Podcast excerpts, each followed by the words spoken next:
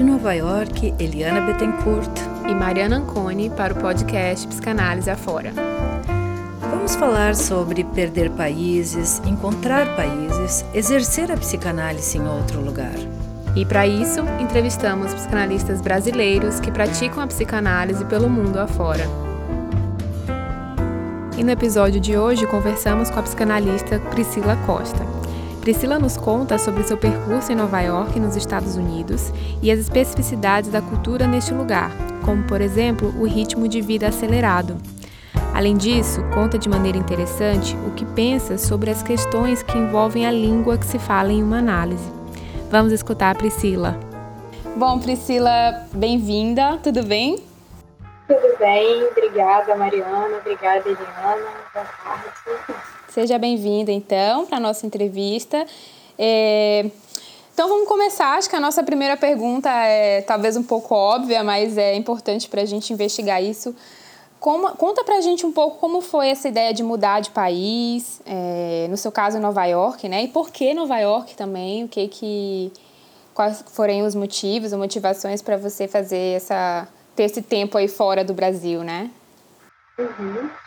É, bem, eu sempre tive vontade, né? Isso foi um motivo pessoal, assim, sempre tive vontade de ter uma vivência em outra cultura e experimentar, né? Como seria, assim, a, a vida mesmo, como seria a convivência num, num lugar diferente daqui. É, e aí eu tive tanto oportunidades pessoais como profissionais é, busquei estudo e uma coisa que me motivou foi de ter o Fórum do Campo Lacaniano nos Estados Unidos, né? Inicialmente, assim, é, houve até um, uma dúvida de, de outro país também, mas com certeza a língua que eu já dominava, é, no caso o inglês, foi um facilitador para minha decisão é, por Nova York. Interessante. Então, Nova York, para você, é, acaba que junta aí algumas coisas importantes. Tem a escola, né, do fórum. E você já tinha esse contato, então, no Brasil com o fórum? Uhum, já, já. Eu frequento o fórum há muitos anos. É, na verdade, assim, fui ouvinte, né? Depois eu passei para a categoria de participante. É, frequentei, assim, durante praticamente toda a minha graduação. E aí, depois fui estreitando mais os laços. Então, com certeza, assim, ter o, o, o fórum nos Estados Unidos, para mim, foi algo muito importante, assim, foi divisor né, de, de decisões. Aham, uhum, aham. Uhum. Bom, Outra coisa assim que a gente também está é, tá investigando bastante, né, para até a ideia do livro sobre as migrações, né, sobre sair do seu país de origem e ir para outro país também. É, a gente sabe que tiveram aí diferentes gerações de analistas que inclusive participaram, né, de movimentos migratórios. É, e no decorrer da história a gente sabe também que tem vários motivos para isso, né. É, o próprio Freud também mudou de país e, enfim. E hoje no Brasil, assim, a gente vê um movimento desse também, de repente, não sei se se trata de uma repetição, mas tem um movimento aí também de saída ou um desejo de saída, né, do país, de ir para outra outro país. O que, que você pensa assim desse momento hoje, talvez no Brasil, né, para pensar? É, bem, eu acho que hoje aqui a gente está, talvez é, a gente possa falar assim, uma repetição é, mas acho que hoje a gente está vivendo um momento político, né, que sem dúvidas influencia muito. É, a gente vive um momento assim de muitos conflitos. Isso aparece muito é, na clínica, aparece muito nos consultórios e parece assim que tem realmente um desejo de estar fora, talvez por essa situação que está acontecendo toda aqui. Mas realmente, assim, as gerações são muito diferentes, as motivações são muito diferentes. É, mas assim, acho que talvez o que eu tenho percebido mais é, é por uma questão política e social mesmo. Interessante isso. Passa então pela política e essas questões que envolvem. É, então, voltando um pouco agora para a questão de Nova York, né? Para essa cultura dos Estados Unidos, ou mais especificamente Nova York, como é que você vê o lugar da psicanálise nessa cultura, Priscila, né? nessa experiência que você teve?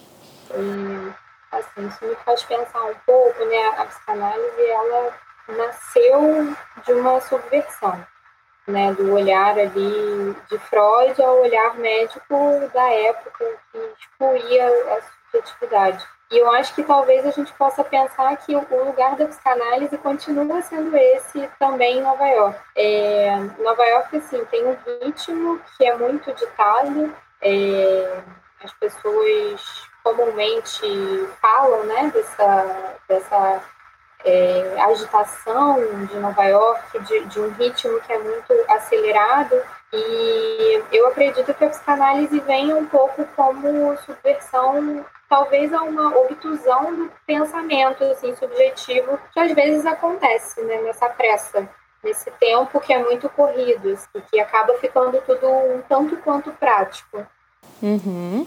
Você fala algo, de ver se eu entendi bem, é, se trata algo então de repente fazer um furo aí nessa nesse ritmo que você está dizendo que acaba que é algo muito comum nessa cultura de um ritmo acelerado é, e a psicanálise poder colocar algumas questões em cima disso? É nesse sentido ou, ou entendi? Isso, isso, acredito que sim. Eu acho que é um pouco de é, inserir exatamente, né? Quando você fala de furo, eu acho que é, é perfeito isso, assim, é realmente botar um pouco uma pausa. É, isso até me faz pensar, né? Quando a gente fala de um ritmo que é muito acelerado, é, talvez se a gente pensar num ritmo, até fazendo assim, uma analogia numa música, só tem ritmo quando tem pausa, né? Então, senão o que faz ter ritmo é justamente a pausa. Então, se não tem pausa, não tem ritmo, né? Como se a gente falasse de uma coisa que é muito paradoxal, assim, de um ritmo acelerado, mas na verdade não há ritmo, né? Então, é necessário ter pausa às vezes, né? Acho que a psicanálise ela vem um pouco aí como, como um instrumento para furar mesmo, isso que vai muito, muito rápido. Uhum, interessante a, a, tua analogia com a música e, e, esses momentos de pausa, então. Justamente o que faz ritmo, né? Interessante. E nesse tempo, né, que cê, é, foi o quê? Um ano que você teve esse tempo de experiência em Nova York, né? Nesse tempo, Priscila, para você, você escutou muitos clichês em relação à psicanálise ou isso não apareceu para você? Como é que, como é que foi isso? Ah, bastante, bastante. É, a gente costuma né, ouvir muito que, não só em relação a Nova York, né, mas em relação aos Estados Unidos, de que não é lugar de psicanálise, de que não há psicanálise. É, perguntavam muito, né, assim, mas o que, que você está fazendo aí? Como você está conseguindo né, ter acesso é, ao que você pratica, né? Como é que está sendo é, essa experiência? Então, ouvi muito, escutei muito clichê, né? Das pessoas falando que é, era domínio de um outro tipo de, de pensamento, que é exatamente oposto ao da psicanálise. Interessante que você tomou um sentido nessa pergunta, né, sobre o que quem está de fora pensa sobre a psicanálise nesse território, né? Pensando Nova York. E a gente também tem um, um, outro caminho possível que eu também quero te ouvir sobre as pessoas que estão nessa cultura, o que, que elas falam da psicanálise, né? O que, que, o que, que é dito, o que, que aparece também como clichê é, a, é, a, respeito da psicanálise, para as pessoas que estão nessa cultura, que estão nesse território. Você escutou coisas é, relacionadas à psicanálise dessas pessoas que estão aqui, ou, ou enfim? Aham, sim. Acho que muito em tom assim, de curiosidade também. Algo assim de ser muito como se o acesso à psicanálise fosse muito difícil, assim. Eu me recordo de uma pessoa que falou, ela é psicanalista e aí ela é, a gente estava no seminário e conversando, né, sobre experiência e tal, e, e, ela ficou muito surpresa de que eu havia estudado psicanálise desde a faculdade, assim, tive acesso à psicanálise desde a faculdade no Brasil. E a experiência dela e nos Estados Unidos foi muito diferente, né, não, não tem esse tipo de acesso. Então, o que eu ouvia é, das pessoas que conviviam comigo, né, e, e tinham tido educação nos Estados Unidos era de que a psicanálise é algo que se acessa muito após a, a faculdade, é, muito depois, assim. Então é algo assim, um pouco mais difícil e que as pessoas precisam buscar muito, como se fosse um grupo um pouco mais é, seleto, algo um pouco mais segregado mesmo. E de mais difícil acesso, me pareceu. Uhum. Interessante isso, porque a gente também está é, tá interessado em saber é, sobre se a psicanálise ela está nas universidades, né? Como você vê isso, assim, né? nessa cultura, se é possível é, ter acesso nas universidades, que você já meio que respondeu que isso se dá mais num, após essa, uma formação, é isso? Isso, isso. É, a experiência né, que, que eu ouvi, algumas delas, é de que o acesso é justamente após, não tem essa troca durante a universidade. E sobre a formação é, de analistas, Priscila, nessa cultura em Nova York, desse tempo que você ficou aqui, o que, que você achou? O que, que você percebeu? Olha, eu achei muito rico, assim, é, é foi algo que me surpreendeu muito positivamente. É, aí até fazendo um pouco um link com a forma como eu respondi né, a pergunta, que foi um pouco do olhar dos outros, né? É, de, nossa, mas como é a psicanálise é, nos Estados Unidos? Eu acho que acho que para o psicanalista a escola realmente ela faz a função ali de laço e traz uma sustentação que é muito importante assim para mim foi fundamental é, foi um, um, lugar muito reconfortante muito né? Como função de, de escola mesmo. É, achei que tive um, um, intercâmbio assim muito interessante, gostei muito né, das escolas que eu fui, é, tem uma, uma presença assim forte de, de muitos estrangeiros, né, não só de americanos, mas de muitos estrangeiros que estão morando nos Estados Unidos, então tem uma troca muito rica, assim, foi um ambiente que eu gostei muito e acho essencial assim, de frequentar. Então foi possível encontrar esses espaços de formação? Sim, sim. Uh, aqui em Nova York, né? Tá. E sobre a articulação entre psicanálise e políticas públicas, né? Você acha que tem um espaço para os psicanalistas na saúde pública é, em Nova York? É, como é que você vê essa relação aí? Ou se não há relação, né? Como é que você vê isso? É, eu acho que tem demanda. Acho que espaço está é, tá aí para ser buscado ainda, conquistado. É, mas assim, o que eu vejo é, é que ainda está no nível da demanda do que assim, é, talvez precise né, ser assim, precise ter um diálogo sabe? Acho que esse diálogo, essa ponte ainda, ainda precisa ser construída, assim. Me parece que é algo que está ali, mas ainda não está constituída, não. É, acho que esse, essa talvez assim esse tamponamento né, da subjetividade ainda está muito presente ainda nos ambientes de saúde. Então ainda se trata o corpo como somente um organismo, né? Ainda que a gente vá falar de saúde mental, é, não consigo perceber nas nas políticas públicas, por exemplo, é, uma abertura muito para a subjetividade, não. Então, né, eu acho que tem demanda, mas o espaço ainda precisa ser, ser construído, sim. Importante isso que você está dizendo, dessa, de poder ainda estabelecer uma ponte aí pra, nessas duas, na, entre psicanálise e políticas públicas, então, né? Uhum. Tá. Priscila, Eliana aqui te fazendo uma pergunta. Eu achei extremamente interessante a sua ideia do ritmo da pausa. Então, uma pergunta: será que quando você diz aí tem uma demanda e algo tem que ser respondido em termos de subjetividade? Pensando exatamente no ritmo e na pausa, é óbvio que essa cultura americana também tem o seu ritmo e a sua pausa. E a psicanálise já foi muito importante na saúde pública e ela perdeu essa importância é uma pergunta, né, que me surgiu agora.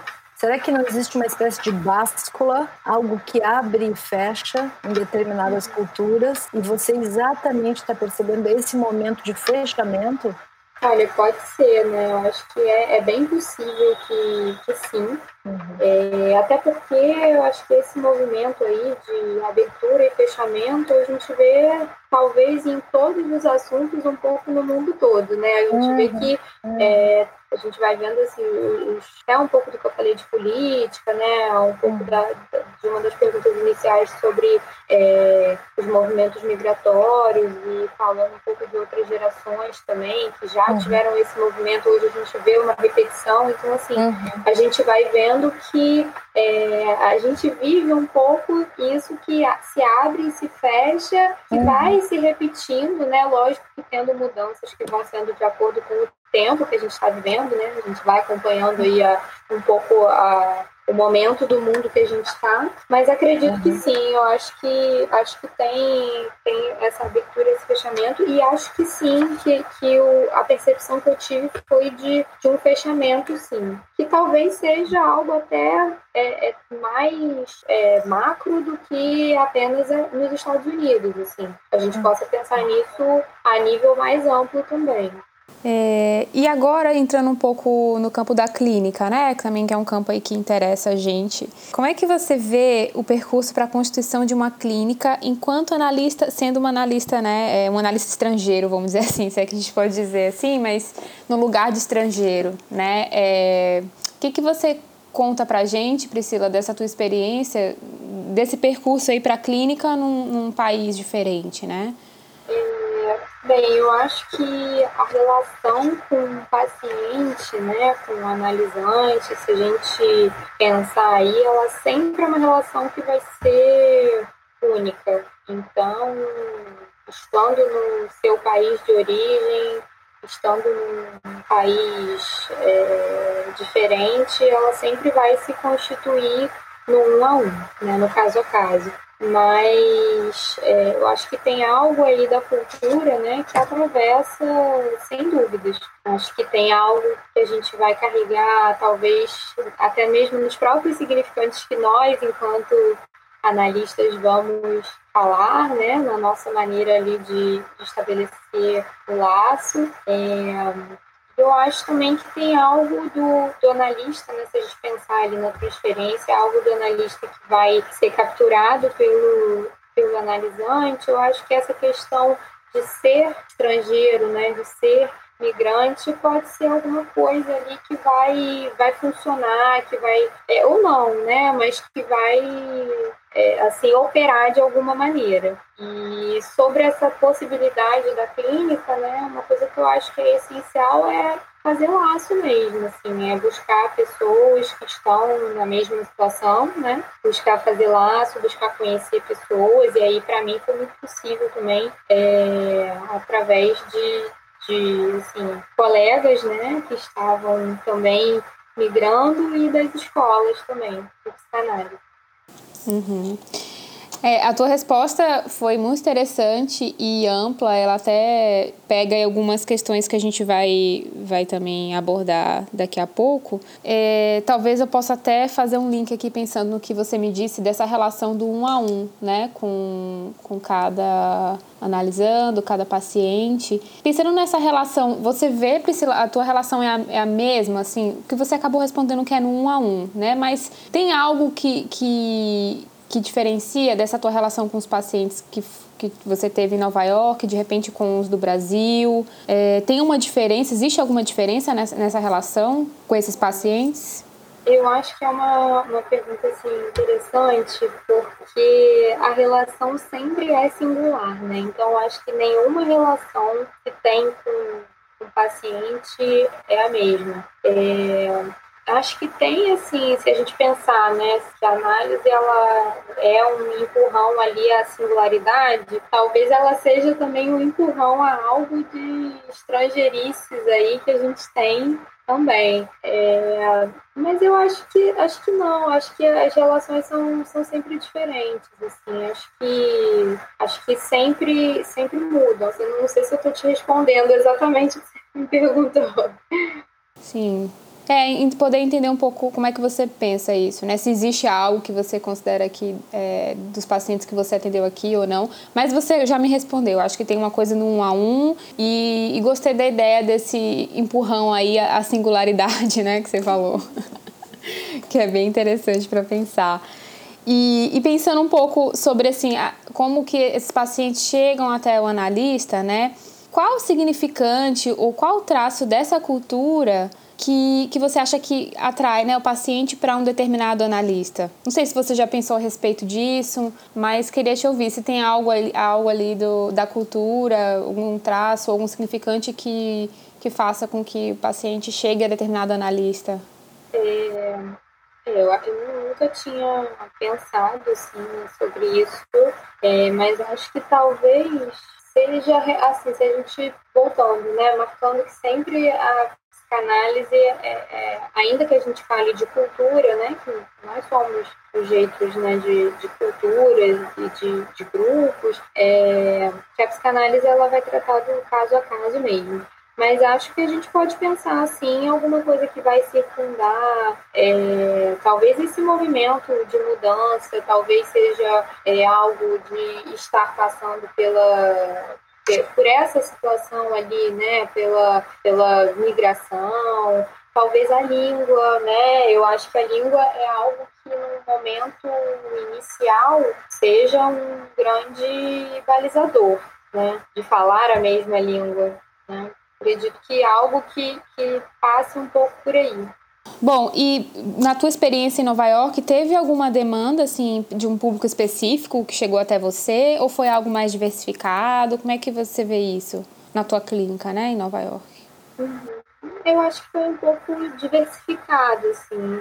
É, mas, assim, é, é interessante até isso que você está me perguntando, porque de certa forma, sempre foi muito direcionado pela língua. Sempre teve algo que passou é, pela língua brasileira, né? Se, se pensar sempre pelo português, é, por ser uma brasileira em Nova York. Então, acho que teve ali essa marca, né? Apesar de ter sido é, de, de, assim de indicações diversificadas, mas acho que sempre teve essa, essa marca aí de, do português. Uhum. Tá, e daqui a pouco a gente vai, vai tocar nesse ponto aí da língua. Vamos já, já chegar nessa, nesse, nesse aspecto aí da língua materna e a língua também né, da, da cidade em que se vive. Mas antes de chegar nesse ponto, né, eu queria saber de você o que você considera como aspecto da cultura que você teve essa experiência que influenciou a tua prática, né? E se teve algo, se você considera que teve algo e o que foi, né? Algo dessa cultura que atravessou, influenciou a tua prática enquanto psicanalista. Nossa, muitas coisas, é, muitas porque assim é uma, uma experiência que é muito enriquecedora, né? Assim, você viver num outro lugar, é, ser atravessado por um, uma cultura que é diferente, né? Assim, a gente até eu falei de marcas, né? Isso deixa marcas é, para nossa vivência em qualquer outro lugar. A gente vai carregando isso e isso muda a gente é, não só, né? Enquanto analista, mas enquanto um sujeito mesmo.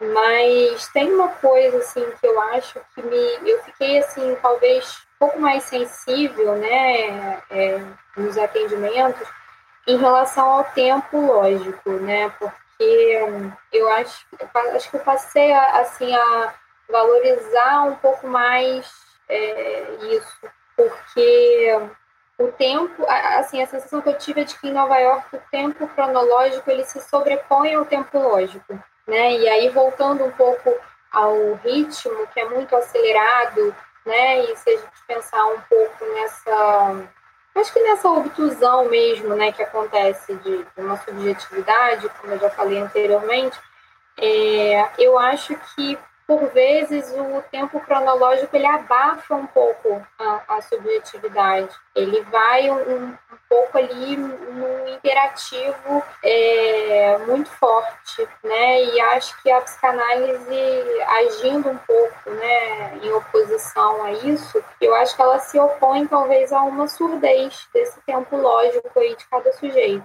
Eu acho que eu me tornei mais sensível assim nos atendimentos a essa escuta é, muito singular assim e do tempo de cada um, né? De, de, desse tempo que é realmente particular. Uhum, uhum. Interessante, então, você está dizendo de uma questão é, associando o tempo lógico aí, como também, de novo, mais uma subversão aí da psicanálise frente, de repente, a um ritmo muito acelerado ou, ou algo que provoca uma surdez, é isso? Uhum, sim, eu acredito que sim. Uhum. Interessante pensar.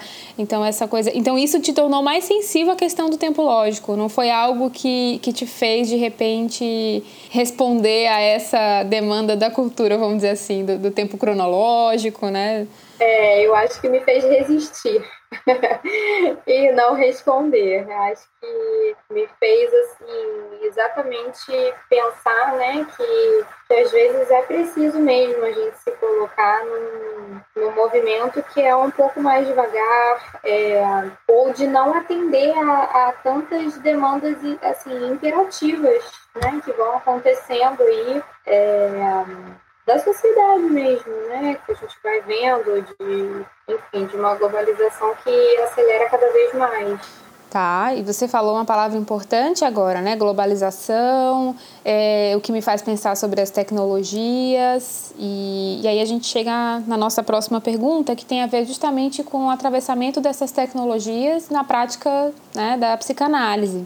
É, e eu queria saber como foi isso para você, ou como é, né? O atendimento à distância, é, seja por Skype, telefone, né? O FaceTime, são muitas ferramentas, né? Que se tem hoje. Mas eu quero saber a tua opinião opinião, né? Porque eu acho que, que eu, cada vez mais eu vou entendendo que é uma construção aí de cada um também, é, sobre como o que se faz com essas ferramentas, né? É, e eu queria te ouvir um pouco sobre isso também, dessa coisa do atendimento à distância e do uso dessas tecnologias. O que, que você acha? Olha, para mim foi muito interessante, tem sido, né? Eu continuo utilizando.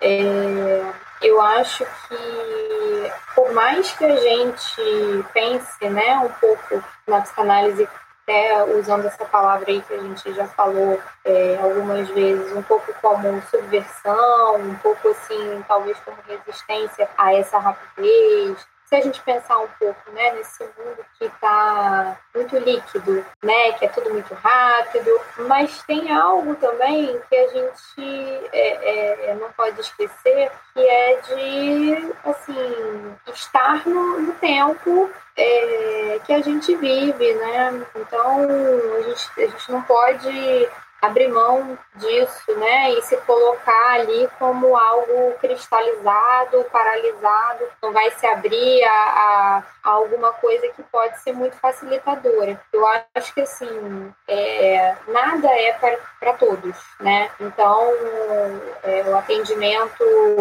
eu acho que a distância, ele não é para todos, né? Se a gente for pensar nisso, não vai funcionar para todo mundo, mas ele funciona para muitas pessoas. Acho que ele vem aí um pouco para assim, para facilitar situações que, enfim, por vezes a vida se desenha de alguma maneira, a pessoa não pode, ou às vezes ela não pode chegar ao consultório, né, por algum motivo, é, assim, prático, né, por mais que more na mesma cidade é, do analista, mas enfim, acontece alguma situação que ela não pode chegar, ou a pessoa resolve se mudar, mas quer manter é, a, a análise com aquele determinado analista. Então, eu acho que nesse ponto, assim, é muito interessante e acho que mais do que fazer, né, uma, talvez uma resistência ou ter um olhar aí crítico para o uso de, dessas tecnologias, é a gente pensar na sustentação da psicanálise mesmo, né? Pensar na sustentação do laço. Se funciona para o sujeito, então sigamos, né? Eu acho que assim, para mim foi, eu, né, na minha experiência pessoal, é, foi sempre muito bacana.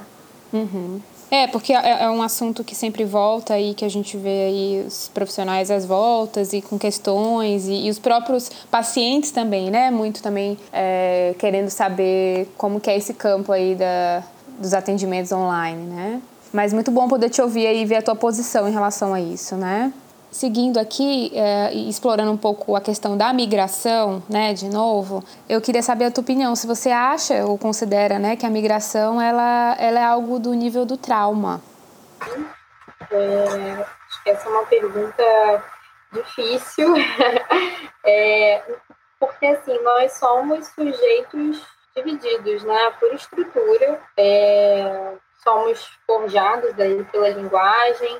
É, acho que tem sempre alguma coisa aí de, de, desconhecido em tudo que a gente lida, mesmo naquilo que a gente já conhece, é, tem alguma coisa aí que, que, assim, se repete, mas que se repete de forma desconhecida. Então, eu, eu fico pensando, assim, né, um pouco nessa questão de, acho que talvez comparar ali o trauma, né, com, com a migração, porque, assim, talvez independente do lugar onde nós estejamos, né, ainda que moremos no nosso próprio país, né, no nosso país de origem, na cidade de origem, é, tem algo de imigrante na gente de toda forma, né? Tem algo ali de estrangeiro em nós de qualquer maneira, assim. Então, eu não sei se tem um, uma possibilidade de não ser né, migrante é, em algum lugar que se vai morar, não. Isso, isso fica uma questão aí para mim. Eu acho que, de toda forma, a gente é sempre estrangeiro mesmo. No lugar que a gente está, em, em nós mesmos, tem algo né, de estrangeiro que nos habita.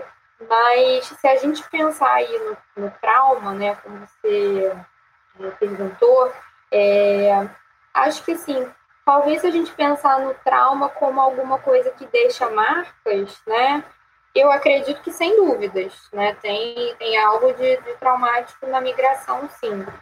Mas se pensar em alguma coisa que não é simbolizável, aí eu acho que é muito do caso a caso, mas acho que é possível, né, de simbolizar, é possível é, trabalhar, né, eu acho que o mais importante dessa experiência toda, para mim, é, é do, realmente de dar um contorno é, da palavra, né, de, de, se conseguir ali dizer o que, que é isso que está sentindo, é, que lugar é esse que se está, né, dessa sensação aí de estranheza que, enfim, vai aparecer de uma forma mais escancarada, né, mais desvelada, óbvio, né, estando num país que não é o seu, né, porque aí tem, tem todo, toda uma questão externa também, né, que vai acontecendo. Mas, assim, o que eu acho que do traumático talvez a gente possa associar e acho que pode ser interessante até a gente pensar em algo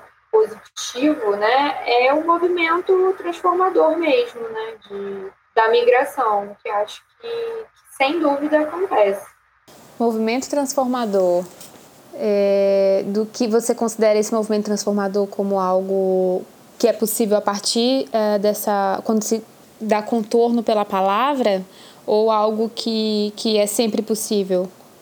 É, eu acho que é dar contorno, assim, dar o contorno da palavra mesmo para isso que está acontecendo. Eu acho que esse pode ser a, a, esse movimento aí. Ah, tá, interessante.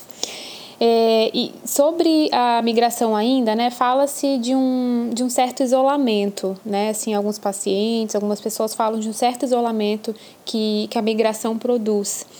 Você acha que esse isolamento ele atravessa a sessão analítica ou o conteúdo produzido em sessão, Priscila?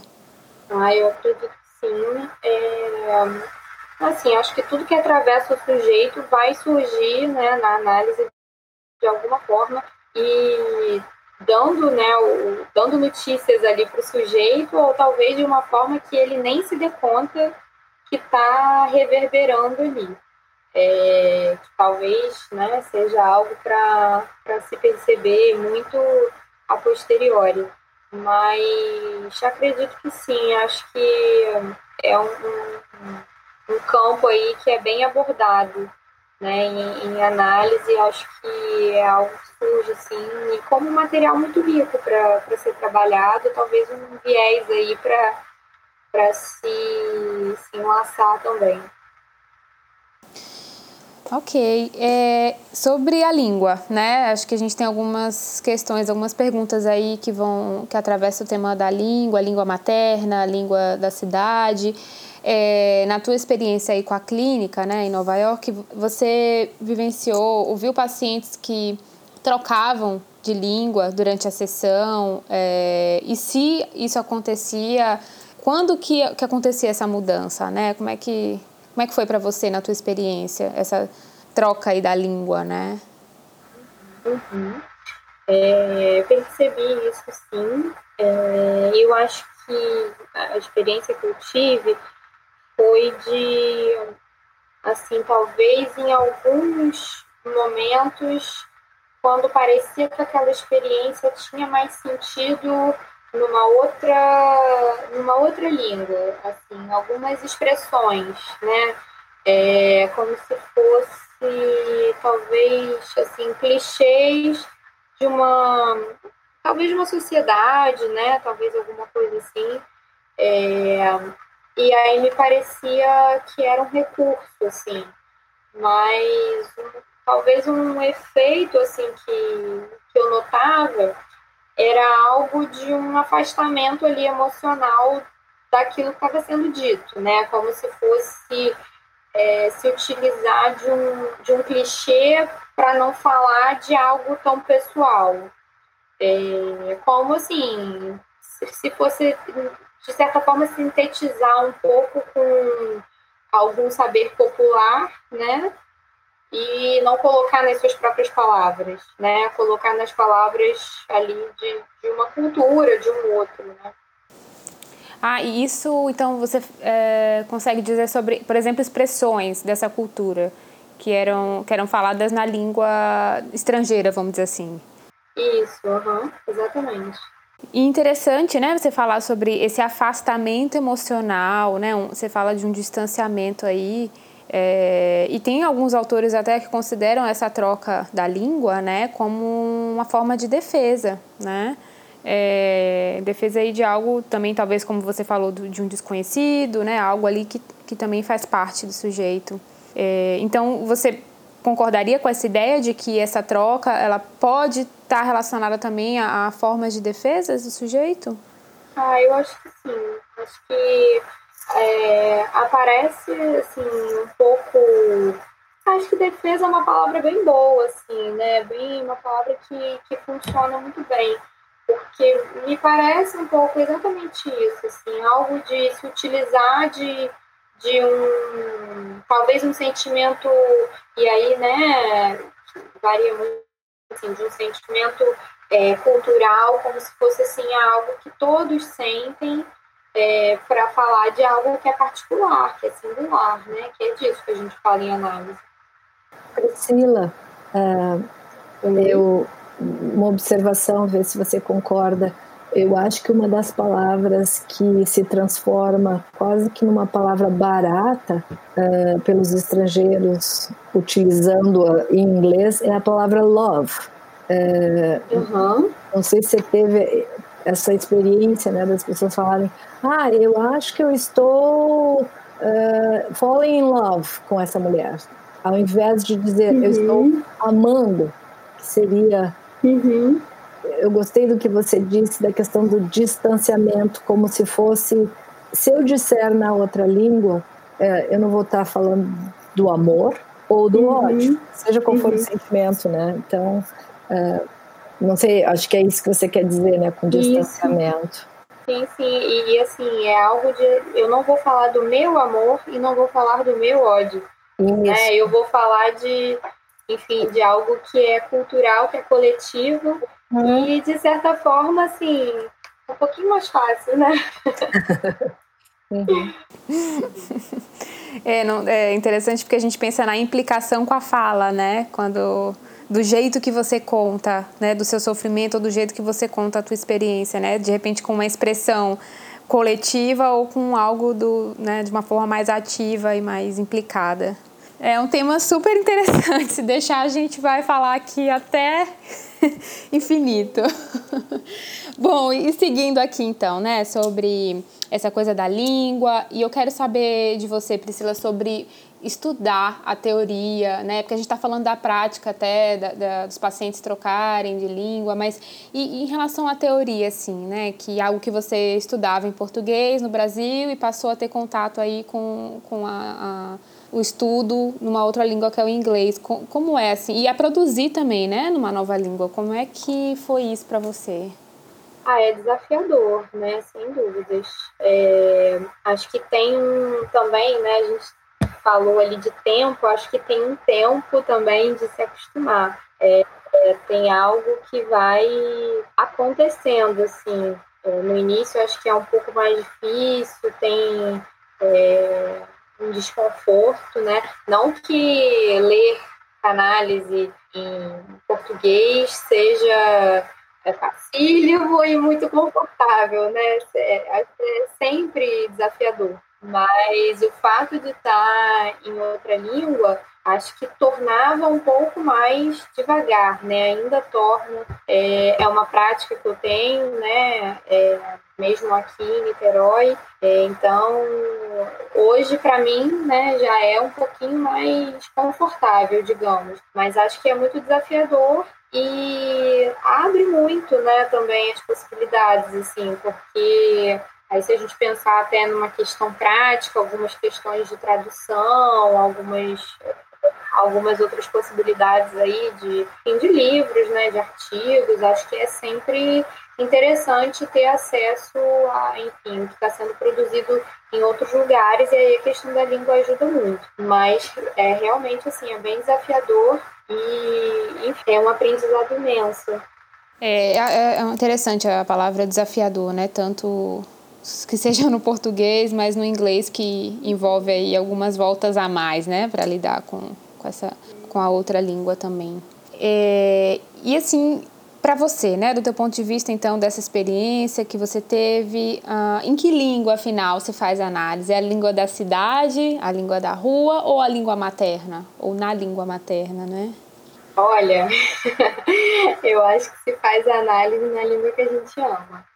É, eu acho que a língua materna, ela, né, com seus efeitos aí constitutivos, ela sempre vai romper é, a língua da rua. Então, isso aí eu acho que não tem como ser somente em uma ou somente na outra, pelo menos né, a minha visão. Acho que sempre acontece algo que transita na, nessas, assim, na língua materna, né, que acho que é a linguagem do outro, que nos constitui, e a língua da rua, que é a língua que a gente escolhe, né. E o que, que você pode dizer para gente, né, sobre a questão do luto e a idealização da cultura perdida, né, que de repente aparece aí na, na fala dos pacientes? Uhum. É, eu acho que, assim, é um, aí a gente vai entrar um pouco nessa questão de identificação, né? Eu acho que tem esse luto e ele traz algumas quedas identificatórias, assim, algumas perdas que vão acontecendo. Talvez, assim, a níveis, é, se a gente for pensar até de, de hábitos, de construções, né, que a gente faz, de, de coisas que se fazia, que não se faz mais. É, mas eu acho que, assim, isso vai acontecendo e aí é muito importante que isso seja é, elaborado, né? Que não fique só ali naquele sentimento é, do que está sendo perdido e que não se tem lugar, né? Eu acho que é importante dar um lugar para isso que não se tem mais e ter um olhar aí direcionado para outras coisas, né? Que outros hábitos, outras situações que vão é, acontecendo, outros caminhos que vão se abrindo nesse lugar novo que a pessoa está construindo a vida. É, e eu acho que é importante que seja, assim, mais uma vez contornado, né, pela fala, que seja abordado, que tenha, assim, um, um lugar, né, na, na subjetividade dela, para que não fique só a nível de sentimento, de sensação, de um vazio muito grande, né? Assim, é importante saber olhar e dar espaço para isso, né? Para aquela rotina, para aquela vida, enfim, que se tinha num outro lugar, que se escolheu abrir mão, e aí eu acho que é importante colocar essa, essa escolha, né? Conseguir olhar para essa escolha, seja ela por qual motivação for, e né, para então abrir caminhos aí para isso que vai se construir, né? Que vai, enfim, é, que está sendo germinado e que vai seguir, né, num outro lugar que também se escolhe. E para você, assim, do que se trata o desejo de nunca mais voltar? É assim, é, eu acho que nunca e sempre são palavras bem complicadas assim para a gente pensar psicanálise, né? É, mas acho que pela experiência que eu, que eu tive assim de atendimento com pessoas, né, que tiveram esse desejo, que sustentavam ali essa acho que essa vontade, né, de realmente nunca mais voltar, acho que de novo é, é um pouco essa questão assim é, acho que de abrir mão ali, né, daquela, daquela vivência, de alguma coisa que não, não se identifica, né, e de buscar um, um lugar que se encontre, assim, com um pouco mais de, de igualdade, que se, que se tenha, assim, que se possa, né, construir ali uma identidade, talvez algo a nível cultural também, né, que a pessoa se sinta um pouco mais incluída num grupo, né? Eu acho que eu pude perceber um pouco isso, assim. Mas acho que quando a gente fala de um desejo de nunca mais voltar, é um desejo de nunca mais voltar naquele momento. Né? E naquele momento é um desejo de nunca mais voltar. É o nunca mais que cabe naquele, hum. naquela temporalidade ali, né? E, enfim, nunca mais é muito tempo. E aí por isso você disse no começo da tua resposta a questão do nunca e do sempre é, são palavras complicadas em psicanálise. É, eu acho que é, é difícil, né, assim, afirmar algo tão rígido, né, tão sólido dessa forma quando a gente está falando de, assim, seres humanos, né, de vidas, é, de algo que é cíclico, de algo que, enfim, é, aí que tem, vai tendo nuances, né? É, às vezes vai por um caminho, as, as coisas mudam, né? Então tem algo aí de novo que é sempre importante e assim, de novo e de não saber, né? Que é sempre importante saber sustentar, por mais que seja é, angustiante às vezes, né? E, e para você, existe uma migração feliz uh, bem sucedida? Eu acredito que sim, só que eu acho que é importante pensar assim que é, feliz e bem sucedida não não devem ser sinônimo de sem conflito e sem desafios, né? É, uma coisa não exclui a outra. Então, acho que é importante assim desmistificar um pouco, né? Essa é, é, talvez assim algo que vai acontecer de uma forma é, tão simplificada, né? Como se fosse tudo muito assim encaixadinho, né? Sem, sem dúvidas, é, tudo acontecendo, funcionando ali de uma forma muito bem desenhada, né?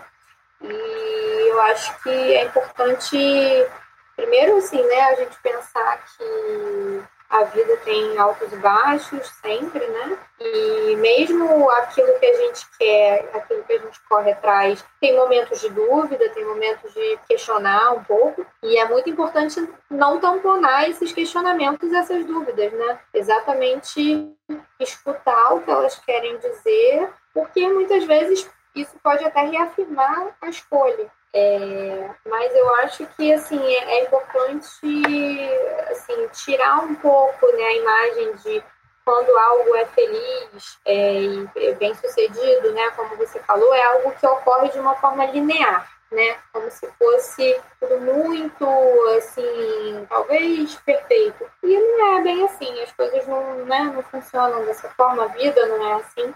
Então, eu acredito que é possível, sim, ter uma, uma migração feliz, bem sucedida, mas é mais até do que talvez bem sucedida, eu acho que é possível ter uma migração criativa, né? Criativa para o sujeito, para aquilo que ele vai fazer, com as escolhas que ele está é, fazendo mesmo, assim, qual vai ser o, o, o resultado disso tudo aí. Então, acho que é possível sim, mas não é sem conflitos e sem dúvidas, não. É com tudo isso aí que se cria mesmo.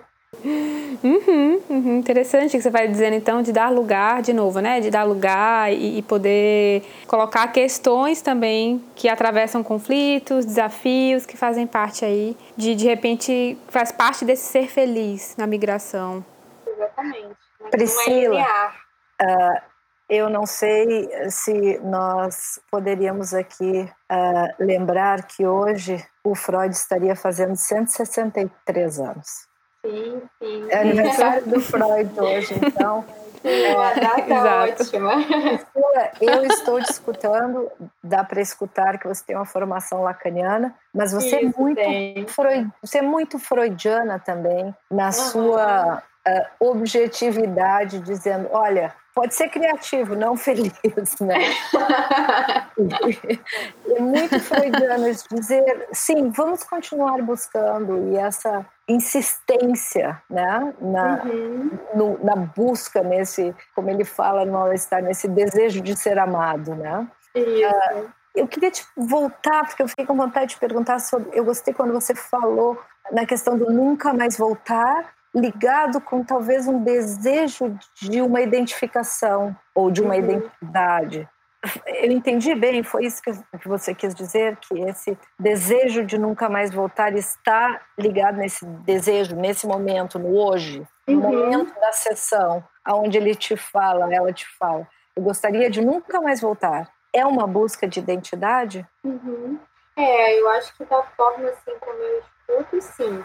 Né? Eu acho que se a gente se a gente pensar um pouquinho ali sobre identidade, algo que vem, né, se identifica no outro, né? A gente é constituído no outro e aí tem alguma coisa que está acontecendo ali. Eu estou abrindo mão de um, de um espaço, né, de um lugar de, e de laços é, que me constituíram, que, enfim, ali de alguma maneira eu, eu não não me identifico, né? Eu não me encontro e por outro lado eu estou me colocando em um outro lugar que é onde eu quero estar. Eu acho que sim, acho que é, acho que eu entendo um pouco como isso mesmo, como é, busca de, de, uma identidade mesmo.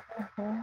Bom, é, Priscila, a gente agradece a tua participação ah, nessa entrevista hoje. Obrigada, eu que agradeço. Espero que tenha sido proveitoso para a gente, com certeza foi. Uhum. Eu adorei, muito obrigada, obrigada mesmo. E espero que a gente possa ter também outras oportunidades de tocar outros temas. É, são temas é, profundos, complexos, mas de alguma forma aqui fica o registro aí da, da tua do que você da tua experiência, né, que é muito rica para a gente poder ouvir isso. Então, obrigada e até uma próxima. Até, gente. Espero em breve. Até uma próxima. Muito obrigada. Tchau. Tchau. Tchau, tchau. E aqui encerramos mais um episódio do podcast Psicanálise Afora. Fique ligado na nossa página e saiba das datas para as próximas entrevistas. Até!